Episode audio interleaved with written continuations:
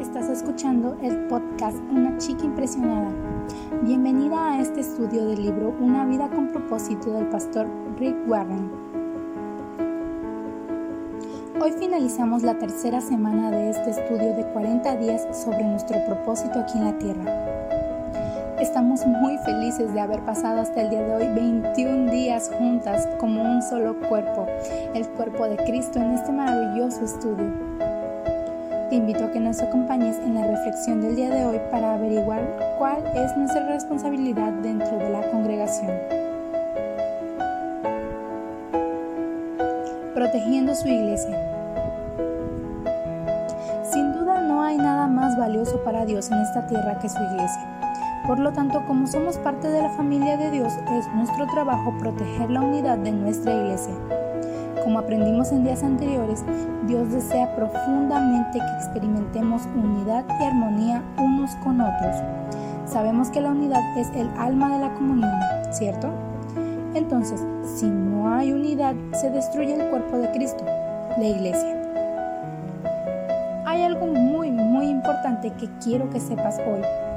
Jesús nos ha dado a todos y cada uno de nosotros que formamos parte de su familia la comisión de hacer todo lo posible para preservar la unidad, proteger el grupo y promover la armonía en la familia eclesial y entre todos los creyentes. Tal vez estés pensando, ¿cómo podemos hacer eso? Bueno, déjame decirte que la Biblia, como siempre, nos da consejos prácticos para llevar a cabo la comisión que Jesús nos ha dado Biblia nos dice en Romanos 14, 19 que debemos concentrarnos en las cosas que producen armonía y en el crecimiento, no en las diferencias. Entonces, ¿para qué enfocarnos en las diferencias cuando podemos celebrar esas diferencias? Tenemos que recordar que fue Dios quien nos creó a todos. Él mismo escogió cómo sería cada quien, ¿correcto? Por lo tanto, deberíamos de valorar y deleitarnos en esas diferencias y simplemente tolerarlas. Es tan simple como concentrarnos en las cosas que tenemos como creyentes en común. Por ejemplo, compartimos la misma salvación, tenemos en común a un Señor, un cuerpo, un propósito, una fe. Estos son los asuntos que deberían de importarnos, no nuestras diferencias. En segundo lugar, la Biblia nos dice Efesios 4.2 que debemos de ser pacientes y tolerantes unos con otros por amor a pesar de sus fallas. Entonces lo que debemos de hacer es ser realistas, no vivir de expectativas. Ya vimos que la comunión genuina es aquella en la que experimentamos la vida juntos, amando desinteresadamente, compartiendo sinceramente, sirviendo prácticamente y dando sacrificadamente. Es experimentar autenticidad, mutualidad, simpatía y misericordia Así que debemos de amar apasionadamente a la iglesia a pesar de sus imperfecciones. Tenemos que tener en cuenta que otros creyentes nos van a desilusionar o a decepcionar, pero esto no es excusa para dejar de tener comunión con ellos. Ellos son nuestra familia. Así que en lugar de asombrarnos y sorprendernos, tenemos que recordar que la iglesia está formada por pecadores, incluyéndonos a nosotras mismas. Debemos de dar gracias a Dios diariamente por la comunidad cristiana a la que pertenecemos, aun cuando no estemos teniendo una gran experiencia.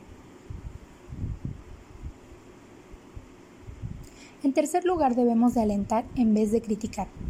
La Biblia dice en Romanos 14:4 que derecho tienes de criticar al siervo de Dios. Solo su Señor puede decidir lo que está haciendo es correcto. Entonces, si nosotros nos podemos a criticar, lo que estamos haciendo es interferir en los asuntos de Dios. Cuando criticamos a otros creyentes ocurren cuatro cosas. Uno, pierdo mi comunión con Dios. Dos, expongo mi orgullo e inseguridad. Tres, me pongo en posición de ser juzgado por Dios y daño la comunión de la iglesia. Y cuatro, un espíritu de crítica es un vicio costoso la Biblia nos dice que debemos rehusar de escuchar chismes. Proverbios 20:19 dice que un chismoso revela secretos, por lo tanto no te asocies con un cuentista. La Las personas que te cuentan un chisme también contarán chismes de ti, por lo tanto no se puede confiar en ellos. Si nos ponemos a escuchar chismes, Dios dice que somos personas que causamos problemas. Judas 1.19 dice, estos son los que dividen las iglesias, pensando solo en ellos mismos. Entonces, como solución, la manera más rápida de acabar con los chismes y conflictos es confrontar amorosamente a aquellos que andan diciendo chismes e insistir en que dejen de hacerlo. Salomón señaló en Proverbios 26:20 que el fuego se apaga por la falta de leña y las tensiones desaparecen cuando el chisme se acaba.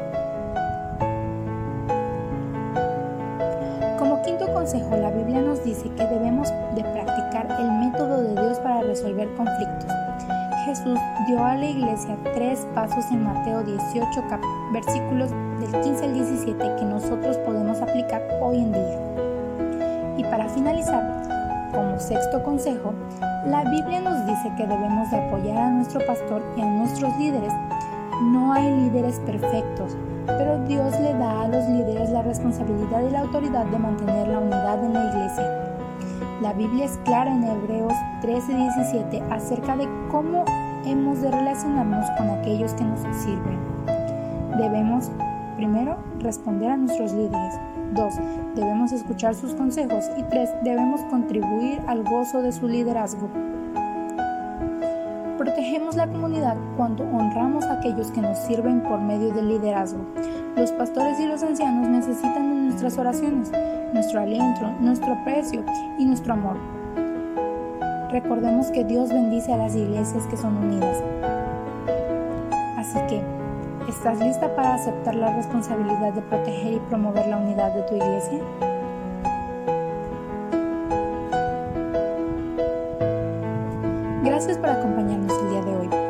Nuestra oración es que el Dios de nuestro Señor Jesucristo, el Padre Glorioso, te dé el espíritu de sabiduría y de revelación para que lo conozcas mejor y que asimismo sean iluminados los ojos de tu corazón para que sepas a qué esperanza